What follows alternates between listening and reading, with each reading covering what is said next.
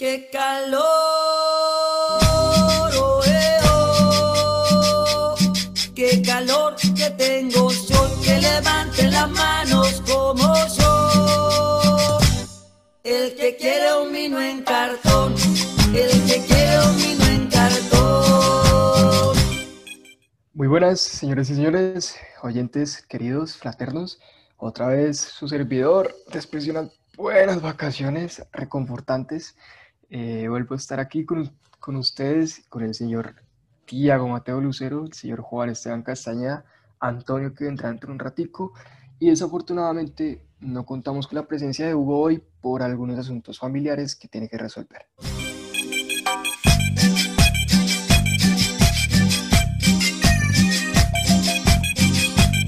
Así que empezamos contigo, Tiago. Tiago, ¿cómo estás? Pues muy bien, Juan Sebastián, feliz de tenerte otra vez con nosotros. La verdad que el anterior capítulo, a pesar de que lo hicimos sin ti, se sintió bastante la ausencia, hombre, de que faltaba un tolimense dentro del, dentro del grupo. Y como primer tema a tratar, me gustaría contarles del repechaje que se dio, pues que se llevó a cabo en la semana anterior de Cali Millonarios, el repechaje que daba el último cupo sudamericana, la liguilla de perdedores que, que le dimos tanto palo y que tanto criticamos porque a pesar de que entendemos que es una manera de compensar el segundo semestre que pues no hubo, terminó siendo como un premio a los perdedores, un premio a los que no pudieron, a los que no se clasificaron dentro de los ocho y que por poco, por penales y por varias bajas dentro del cuadro embajador, eh, le quitan el, el puesto al Cali que sí se había clasificado dentro de los ocho. Pero bueno, la verdad, para mí el equipo, un equipo regular, un equipo que en algún momento de, del todos contra todos se lo, se lo calificó como de los mejores, o que de los mejores que jugaba junto con Santa Fe Tolima y hasta Pasto lo metería por ahí. De los que tenían una idea clara, se le, se le notaba. Se pinchó contra el Quindío, de ahí se pinchó contra Vélez y pues lo saca la Equidad. Pero pues afortunadamente lo saca Millonarios y pues pasa Cali, que era el que debería estar en Sudamericana. Sinceramente yo pienso que Millonarios de no haber tenido todas esas bajas, creo que tuvo seis, siete bajas, li- eh, se hubiera clasificado, hubiera pasado a Suramericana y el formato del torneo hubiera quedado mal hecho porque se hubiera premiado al que no clasificó entre los ocho. Pero bueno, al final el Cali pasó, le dieron la razón a la de mayor y, y quedaron bien, bien repartidos los cupos. Hubo justicia. Ya. Solamente Sí. pasó el que, el que estaba dentro de los ocho. Pues, Pues, sí, Fue la justicia, justicia, pero justicia divina. Justicia, justicia es una palabra grande, pero. Pero el Cali se lo merecía, el Cali se lo merecía, simplemente Eso es por haber pasado entre los ocho. pues. No, pero Casta, van a venir los hinchas de Millonarios y te van a decir que Millonarios merece ser campeón de Libertadores porque le está ganando a todo el mundo y no pierde hace 17 partidos y es el mejor. Qué bien. Pero no los veo entre los ocho. Exactamente. Exactamente. No, igual, ojo con Millonarios, ¿no? Próximo. Para el próximo torneo van a estar duros, fuertes. Ese equipo se ve fuerte. Le tengo fe este año al fútbol colombiano. Espero que este año. Ah, este año le tienes fe. Le tengo ¿Por fe qué? porque voy a empezar a verlo aún más. eh, La verdad, de. No sé. No, pero y ahora va a subir el win más. Va a subir a 30 mil. Tienes que disfrutar, tienes que disfrutar de este hermoso fútbol, no es tan malo. Bueno, yo, yo nunca dije que, que iba a ver a través de Winmas. Entonces. No, pero te- no tenemos, no, no fomentemos la piratería. Ey, ey, A quien no nos esté nada- escuchando. Yo no estoy fom- yo no estoy fomentando absolutamente nada. El, el pagar No ayuda, el pagar ayuda, como cuando pagas un periódico. Eso ayuda a que se sostenga. No estoy de acuerdo con eso, pero bueno. Nosotros mismos tenemos que fomentar eso. O si no, ¿de qué vamos a vivir, hermano? Pero bueno, sigamos con el, con el otro tema que nos convoca.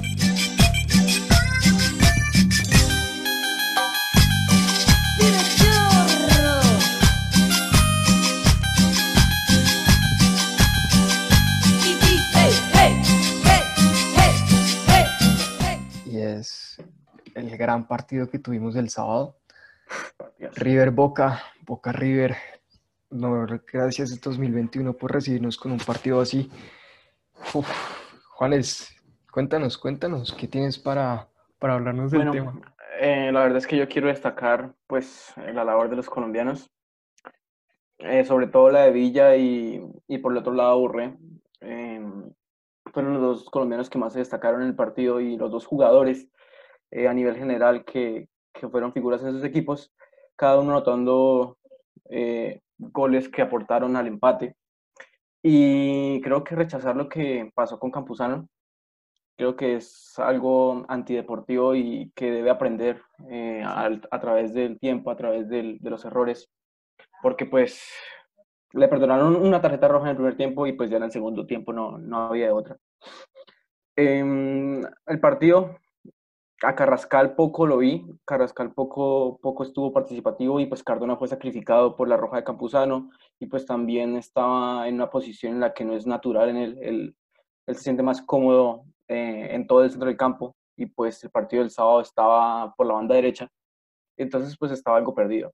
Em, el gol de Borré pues lo salvó y, y, y sirve bastante pues para, para la vuelta en el Monumental y pues eh, el gol de Villa es un golazo que de verdad, una jugada de Tevez y Villa define pff, como crack.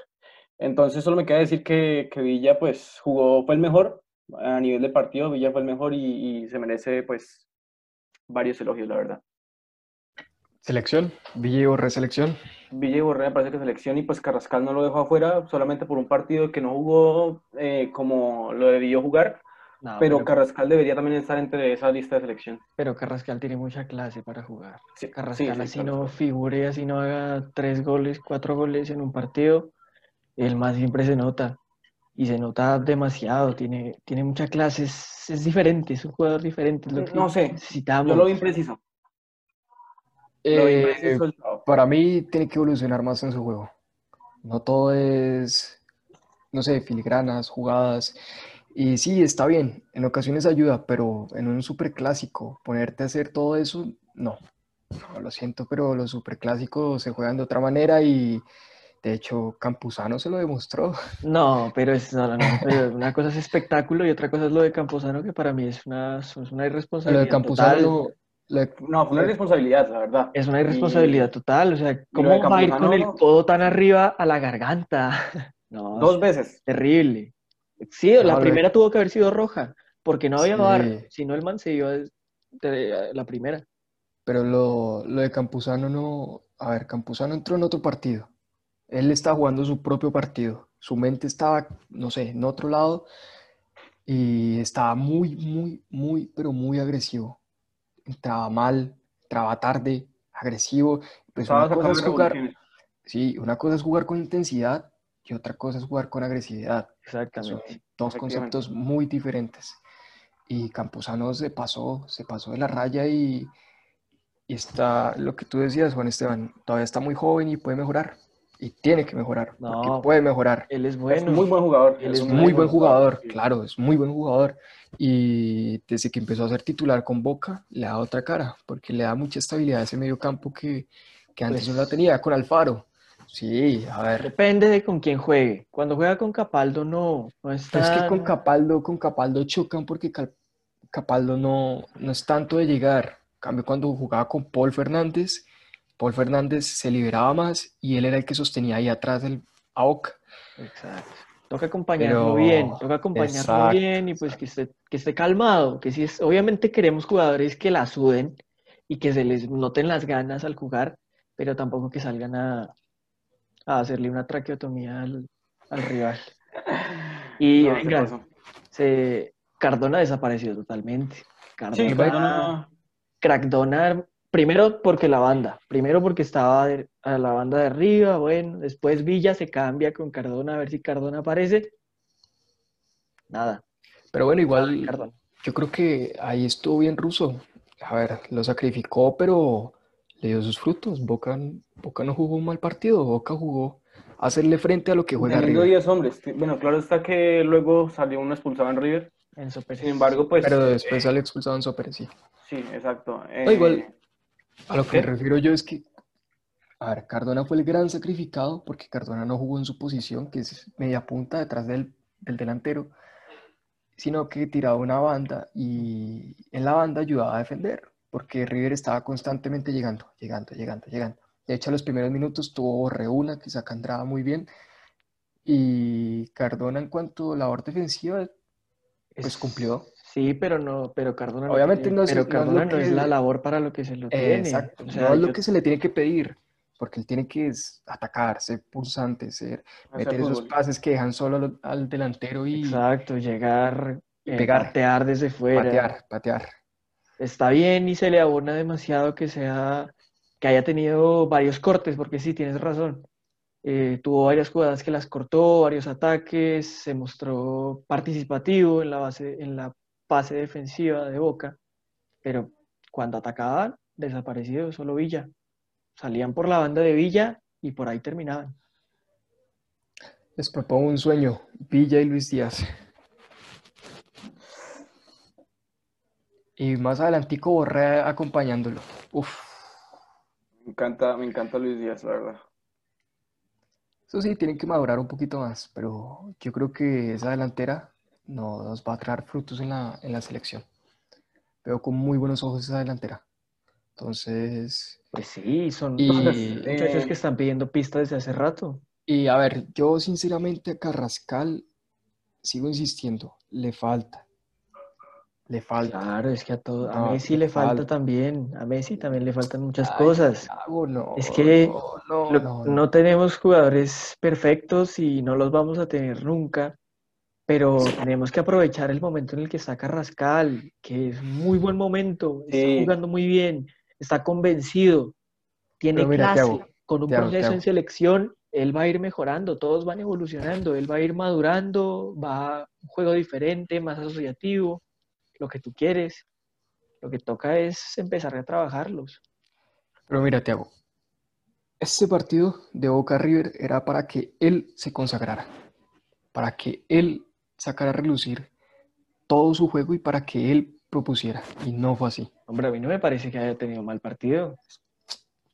Fue un partido, Pues es que tampoco podemos pedirle pues que Carrascal las coja todas en la mitad de la Pero cancha es que y yo se estoy Sí, Pero- a ver, Seba, Seba, es que no, No, fue un pero es que- partido brillante de Carrascal, pero tampoco fue un mal partido. O que sea, yo en estoy eso- diciendo que sea un mal partido. Por Exacto. eso, pero es que tampoco hay que ser el, el partido, tiene que ser el gran partido. O sea, Pero es que- Carrascal, ha- Carrascal tenido un gran nivel que lo ha mantenido y pues se ha Sí, ganado la sí. titularidad Ujú. y eso lo ha demostrado mucho en Libertadores. Pero es que es, mira, de mira, hecho, probablemente pues eh, puede ser titular eh, mañana, mañana martes, que juega contra Palmeiras. Sí, Entonces, yo, lo veo eh, yo creo que el sí. Gallardo lo pone de titular. yo creo que no. Yo creo que va a jugar Nacho Fernández. Jugaron Nacho Fernández y estuvieron juntos. Pero un ratico, un ratico y ya después salió Carrascal. Pero vale. Eh, yo creo que va a jugar Nacho Fernández y De la Cruz. Y vuelve Enzo Pérez y ya vuelve casi toda la titular de River. Entonces, pero no, Enzo Pérez, Entonces- Enzo Pérez sí estuvo flojo. Enzo Pérez Entonces- volvía. Pero Entonces, pues, Pérez sí, hasta pero- ahora no está- volviendo. pero no está a nivel para No, titular. no, no. está No, bien, Contra está bien. Palmeiras no. Contra Tú Palmeiras no. sigues con la idea de que, de que Carrascal entonces, como ya llegaron los titulares, titulares entre comillas, eh, entonces ya pues, Carrascal va a quedar como tercera opción. Lo van a sentar. Eh, pues Sí, llegó el que tiene la estás 10 de. River. Juan Sebastián, Llegó el que tiene la 10 de River. Pero Llegó es- la que, sí, pero llegó el el, no di- juega, pero el la que tiene 10 la no 10 de juega- River. Pero la 10 no juega sola. No juega, Pero la 10 no 10, sola. pero la 10 se la ganó él. La 10 se la ganó él. Pero se la ganó La él porque 10 se se la fue ganó él. Quintero, porque se fue Quintero. Si no se hubiera Ah, Quintero, o sea, no. hermano, perdón, perdón, lo siento. Sí, Nacho Fernández es un gran jugador, Bueno, lo sé, y le dio una cara diferente a River cuando entró. Claro que el partido ya era diferente, ¿no? No podemos evaluar el partido en las mismas condiciones porque cuando entra Nacho Fernández ya está Campuzano por fuera, no, No, sé, ya- no, señor. Sí, no, señor. señor. No, señor. Entró, apenas empezó el segundo tiempo. Nacho Fernández. minuto 45. Sí, sí, sí. Bueno, ya es un Y partido diferente, igual. Ya es un partido diferente, igual. Sí, eso sí no te lo objeto. Y no podemos medirlos en la misma vara. Ya Es los... que yo no lo... Es es que, bueno. Mañana el tiempo me dará la razón y si no, pues vendré aquí y pediré mis disculpas, pero estoy seguro que Carrascal no juega mañana. No juega. O No sea, juega. estás diciendo primero que no va a ser titular y luego va a decir que no juega. Bueno, perdón, no va a ser titular.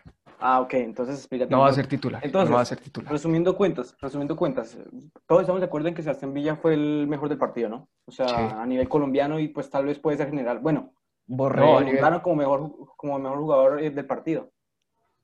A mí me gustó más la labor de Borré. Además, porque la de Borré no era fácil.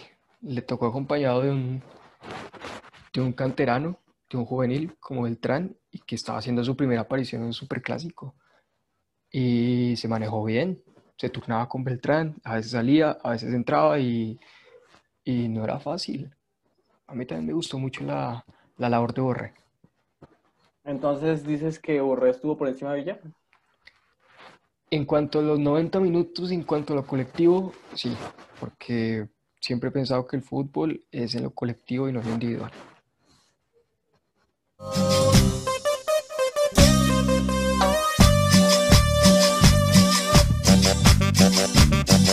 Y las manos arriba haciendo palmas, palmas. Muy bien, y como les avisé antes, ahora sí, tenemos con nosotros al señor Antonio, que nos acompaña desde Granada. Antonio, ¿qué más? ¿Cómo vas? Hola, ¿qué tal? Muy buenas. Feliz año a todos. Muchas Gracias. gracias, igualmente para ti y para los que nos están escuchando. Claro, es el primer capítulo, hermano. No lo habíamos pensado así. Primer capítulo del año. Muy bien, Antonio, ¿qué nos traes en versión europea ahora para nosotros? Pues en la Liga Santander, el Atlético sigue firme en la carrera por el título. Venció ayer 1-2 en, en Vitoria al Alavés con un Luis Suárez que está intratable esta jornada y, y muy consistente atrás. El Real Madrid venció, venció el, el sábado y, y el Barcelona ayer ganó en Huesca 0-1. No sé, no sé ustedes qué piensen, pero yo creo que el Atlético ya se está desinflando.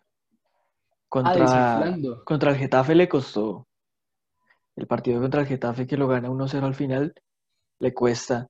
Y este tiene que venir Suárez al 95, 90 y qué, para ganarlo. El Atlético siempre ha sido un equipo que ha sufrido, hermano. Sí, por Totalmente eso. de acuerdo. Y, Yo, s- y se va a seguir sufriendo. Pero es que el Atlético igual sigue pues en la cima del torneo y nos está desinflando para mí. tres partidos menos. Tres partidos menos, líder. No sé, Antonio, ¿tú, tú cómo lo ves?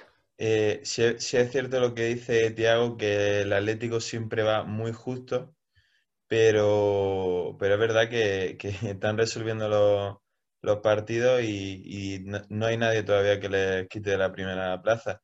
Sí es cierto que el Real Madrid, aunque mm, tuvo un tropiezo en Elche entre semanas, el, el sábado contra el Celta de Vigo, la primera parte, eh, el el Real Madrid jugó con un muy buen fútbol y el Atlético sí es verdad que, que le, le- le está costando más estos últimos partidos. Y el Barça, bueno, una de cal y una de arena. Está muy alejado ahora mismo del título. Yo realmente lo, lo descarto a día de hoy de, de- del título, la verdad.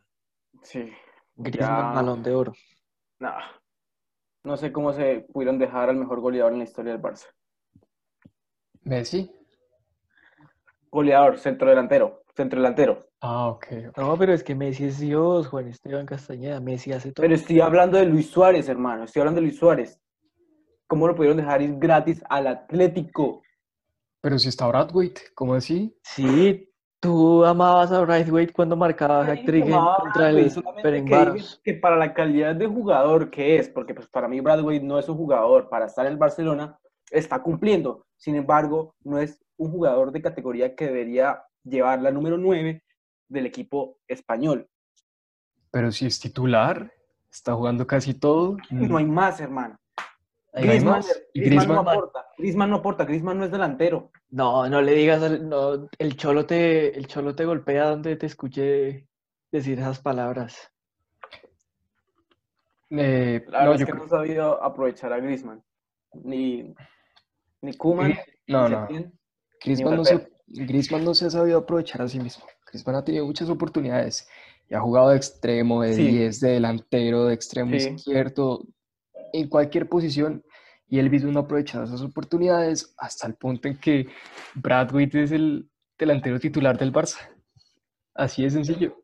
Antonio, eh, tú que ya has vivido a, a, a Griezmann más de cerca, ¿cuál crees que ha sido como uno de los problemas más grandes que ha tenido pues en su paso por el Atlético al Barcelona? Yo, yo, creo que realmente mm, no ha encajado bien en el Barça porque mm, como que, que no, no, se ha infiltrado tanto con la, con la plantilla y no, no tiene yo creo esa relación que, que tenía en el Atlético con, el Cholo y con los entrenadores que está teniendo en el, en el Barcelona, yo pienso que es que no encaja. Incluso Bradway mmm, destaca a día de hoy más que, que Griezmann. Es, sorprendente. Pues sí, igual si por allá llueve, en Granada no escampa. ¿Qué pasó con el Granada, Antonio? Pues ayer un partido muy duro contra el Eibar. Luis Suárez jugó, tuvo una buena actuación, pero tuvo algún mano a mano que no, que no pudo aprovechar. Pero no hay quien le quite de la titularidad en el Granada porque mm, aunque no marque, mm, siempre, siempre está ahí y ayudando al equipo y, se nota mucho cuando, cuando no está en el campo jugando. No sé, no sé, Antonio, ¿qué opines? Eh, el partido que le ganan al Valencia sobre la hora con, pues con un gol al final, con, con un gol de cabeza. Vi Suárez muy, muy impreciso, muy participativo, eso sí, pero dando unos pases hacia atrás que al final dejaban mal parado a su propio equipo. Sí, el, entre semana contra el Valencia que, que vencieron, eh, sobre todo destacaron más los delanteros como Kennedy o Jorge Molina que anotó el, el último gol, pero sí es cierto que Luis Suárez eh, contra el Valencia jugó peor y estuvo más desaparecido que ayer, que fue uno de los mejores del Granada. En cuanto al Getafe, Antonio, no sé si tuviste la oportunidad de verlo. El Getafe está de capa caída, sigue, lleva varios partidos sin ganar y, la última derrota en casa está siendo, ha hecho que el, entrenador esté muy cuestionado. Ojalá el Cucho pueda, pueda revivir un poquito el equipo, pues no solo él, el, todo el equipo completo. Y bueno, para pasar de país, cambiemos ahora a Inglaterra. ¿Qué nos tienes en Inglaterra, Antonio? Pues que el, Manchester United eh, está intratable esta última semana y, y, bueno, el Liverpool está líder con el Manchester United sí es cierto que juegan esta noche contra el Southampton y el Manchester City ganó 1-3 contra el Chelsea y el, el, Leicester también muy bien. El Everton sí es cierto que, que lleva... Mmm, son luces y sombras porque son unas semanas buenas, luego algún partido malo, eh, este fin de semana perdieron 0-1 en casa, en fin. Curioso que volvió a jugar James. No, pero no le vamos a echar la culpa a James. No, no, no, no le vamos yo, no, yo no le voy a echar la culpa a James. Yo no le voy a echar la culpa a James. Entró impreciso. Yo sí vi que entró impreciso, sin embargo, no es la culpa de que haya perdido. Yo no, le voy a echar la culpa, pero no me dejan terminar de hablar. Ah, no, le, no le, vas a echar la culpa, pero te parece curioso que venga James y que pierda. Sí. Que vuelva James. bueno, que el Everton pierda. Estás, estás es curioso. Sacando una conclusión. Estás sacando una conclusión que no, no. No, estoy diciendo, el fútbol es, es colectivo, el fútbol no es un solo jugador. Pero Jerry Mina jugó bien, Jerry Mina jugó bien. Jerry es que no, estuvo, no estuvo exigido, sí, no estuvo exigido. O sea, no estuvo fue un partido malo, fue un partido malo. O sea, fue, cumplió. Cumplió con lo que debe, debe, debe hacer. Sin embargo, pues James entró impreciso, hay que aceptarlo, James entró impreciso. Eh, pases que no debía hacer hacia jugadores que pues terminaban recuperando el equipo contrario y, y no aportó mucho. Pues es obvio, eh, después de casi un mes de lesión, entonces hay que eh, darle tiempo, hay que darle minutos y pues esperar a que evolucione. Falta de ritmo, tiene que seguir jugando. Así es. Venga, Y venga. Ancelotti tiene que volver a darle la confianza. Otros, otros dos temas que me parecen importantes dentro de la Premier. El primero es la sanción a Cavani por responder en una historia de su Instagram personal No. como gracias negrito a alguien. Eh, ya nos estamos pasando con esto del lenguaje políticamente correcto. Ya estamos llegando a un punto de no retorno en el que ya no se va a poder decir nada. Y, y la otra es que el Chelsea, qué bueno para reencauchar esos equipos que vienen mal, hombre. Pierde contra el Arsenal y el Arsenal sigue ganando. Y ahora van a reencauchar al City. Lo van a volver a poner a ganar. El City un El partido de Chelsea, el Chelsea, el problema que tiene es que Lampard no ha sabido cómo manejar a los jugadores. Timo Werner no está, Havertz, 80 millones y no aparece. Ziyech, poco a poco, no sé, yo creo que todavía no encuentra el equipo y, le está costando demasiado. Y lo peor de todo es que hace un mes se valoraba que defensivamente el Chelsea había mejorado bastante, pero bastante es notoriamente. Y ahora se desplomó. Está, ese equipo está desvanecido. Flojo Kanté, muy flojo Kanté. Kanté de los puntos más bajos. A ver, es que lo que yo siempre he insistido, si un equipo anímicamente no está bien, las cosas no van a salir bien. La cabeza es un papel demasiado fundamental. Pero bueno, eh, cambiamos de liga rápidamente y vámonos para Italia, en el cual, por allá sí, buenas noticias. Zapata, al Atalanta. Antonio, Pues eh, sí, el, el Atalanta venció y bueno, también destacar los 750 goles de Cristiano Ronaldo, superando a Pelé ayer en el, en el partido contra, contra el Udinese por la victoria de 4-1 a la Juventus, al, al Udinese. y el miércoles, Juve Milán. Buen partido. Muy, muy buen partido. Ahí ya le van a Ala. bajar los humos al Milan. Como, como el, el Milan sea capaz de vencer, va, va a abrir una gran brecha contra la, la Juventus de, de Pirlo, pero el, el Inter también va a dar guerra en, la- en las primeras posiciones por ganar el Scudetto esta, esta temporada. Sí, señor. Además, hay que, hay que tener en cuenta que es una temporada típica, en la cual se están jugando muchos partidos, en la cual los jugadores ya notan un cansancio, y en la cual los dos punteros, por ejemplo, de la Serie A, el Inter juega Europa League, no, perdón, el Inter no juega nada, y el Milan tampoco juega nada. Entonces, solo se van a dedicar a la liga. Entonces, vamos a tener una liga más competitiva. Y en cuanto al Atalanta, desear la mejor de las suertes contra el Madrid, pero, pero en liga ya están volviendo a retomar ese nivel, están volviendo a golear, pero les falta. Y ahora con lo más probable con la, ven- la venta, no, la ida del Papu Gómez, ese equipo tiene que llenar un vacío que, Pero no se notó el encontrar. vacío el fin de semana. No se Pero notó. era, pero hay Era que ver el cómo Sassuolo. Sí, hay que Era- ver cómo Pero el Sassuolo, pero el Sassuolo es un equipo que venía en buen nivel. venía, venía. No, pero no vamos a quitar Venía. méritos ahora que porque ganó el Atalanta, entonces el equipo No, es que bueno. viene, viene, viene, viene dos fechas seguidas perdidas de la solo. Tres, perdón. Pero venía haciendo buen campeonato y tiene Venía. muy buenos jugadores. Fue un buen partido para mí el que ganó el Atalanta y lo ganó con categoría y sin el Papu. No se lo necesitó. Pero hay que ver cómo evoluciona, o sea, pues no, no, nos, precip- no, no nos precipitemos eh, con un partido. Un partido. Hay que ver cómo evoluciona el Atalanta. Y cuadrado, porque- expulsado. Ah, dale, dale, Antonio. Porque está, está la liga muy, la liga italiana muy igualada. Lo que, lo que destaca de, de, mm, esta liga es que hay demasiados goles y, y hay equipos muy, muy irregulares. En cada semana puede pasar cualquier cosa en, en un partido y, y la- las plazas de Champions este año van a estar muy, muy ajustadas.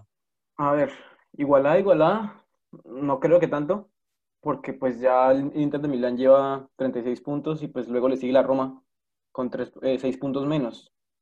Y ya luego pues Nápoles y Juventus. Eh, pero, pero yo creo que pues ya cuando retomen las competiciones europeas eh, van a haber altibajos de cada equipo. Eh, el Milan continúa en, en Europa League, la, la 16 Sí, pero de todos modos, entre la Liga y la Europa League, supongo que tiene más valor Sí. la Liga. Da- Además- Estoy casi que por cien seguro que el objetivo, de- a ver, el Milan tiene todas las de ganar ganando la Liga, eso es verdad, pero el objetivo principal del Milan debe ser meterse en Champions, mínimo, porque supongo que en algún tiempo, en algún momento tendrán que pinchar y en algún momento empezarán a perder. ¿Crees Sí. que va a sacrificar un torneo? Es que para meterse en Champions tiene que hacerlo por Liga o por la ¿O Europa por la Europa League. League? Y pues para mí es más factible una Liga que una Europa League, que, que un campeonato pues así de ida y vuelta. Exactamente. Además, Tiene muchísimo más mérito. no, y Porque destronaron, destronaron a la Juventus, que lleva cuántos torneos ya consecutivos ganando. Cristiano llegó a asumir un nuevo reto, hombre.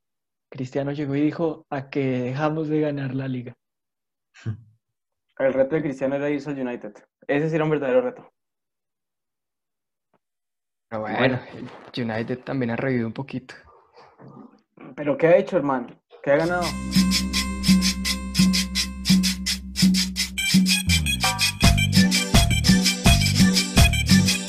Muy bien, señores, y ahora nuestra historia de la semana, que va por nuestro servidor Juan Esteban Castañeda. Así que, por favor, cuéntanos qué nos traes hoy. Bueno, yo creo que esta es una historia que ahora eh, Antonio puede que la conozca y que mm, todos sabemos que el Atlético de Madrid no ha tenido la suerte en las finales de Champions League, ¿no? Recientes. Ya perdió dos. Sin embargo, em, en 1974 eh, perdió su primera Copa Europa. Y esto fue ante el Bayern Múnich de, pues, de Beckenbauer y, y- y un montón de jugadores buenos que tenía ese equipo alemán. Sin embargo, em, esa final estuvo algo eh, polémica por las diferentes historias que retrataron los eh, jugadores a través de los años, que decían que Miguel Reina, padre de Pepe Reina, eh, tuvo un percance al último minuto del, tiempo agregado. Entonces, el contexto. Eh, Atlético Madrid, Bayern Múnich en la final de la Champions League, o bueno, Copa de Europa, y se fueron 0-0 a final de los 90 minutos. Eh, inicio de la prórroga, eh, primer tiempo también 0-0, y pues un tiro libre de Luis Aragonés, una de las máximas figuras de, del equipo colchonero, eh, adelanta al equipo y faltando seis minutos para el final, eh, ya el equipo español se veía con esa primera Copa Europa. Todo el mundo encantado de, de ver a- al equipo madrileño levantando una Copa Europa. Sin embargo, eh, al último minuto, faltando menos de 60 segundos, em, un gol, pues, eh, de... ah, Se me olvidó el nombre en estos momentos, pero porque es un nombre complicado, es Hans-Jörg Schwe- Schwarzenegger, em, empata el partido y pues em, finaliza el partido así. Luego, 48 horas después, el conjunto bávaro eh, gana 4-0 ante el, ante el Atlético Madrid porque pues ha- había partido de vuelta.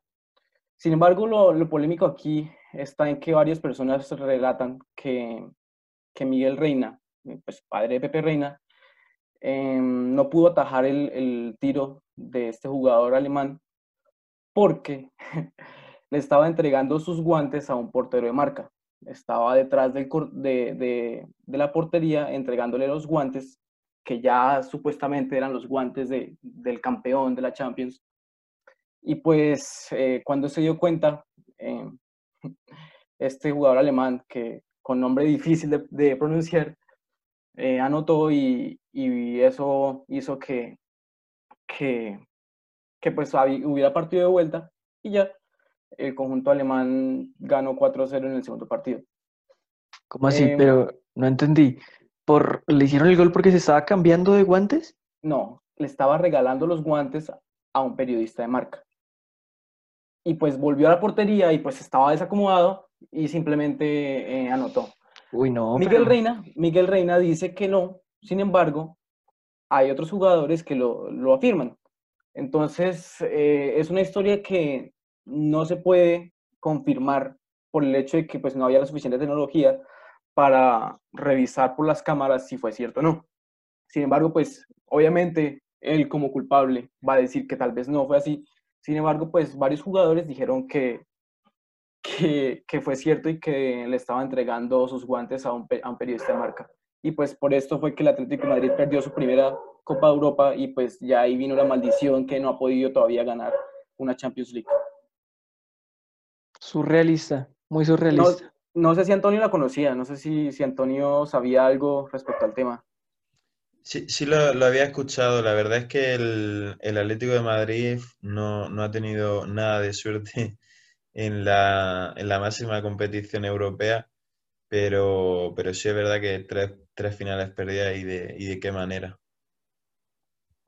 De Y hecho, se asemeja a lo que pasó en Lisboa con el Real Madrid, que le empata a Sergio Ramos al último minuto y ya luego pues gana el, el conjunto blanco 4-1. Entonces, eh, por eso fue que también hay algo de, de parecido con la historia de, del 74.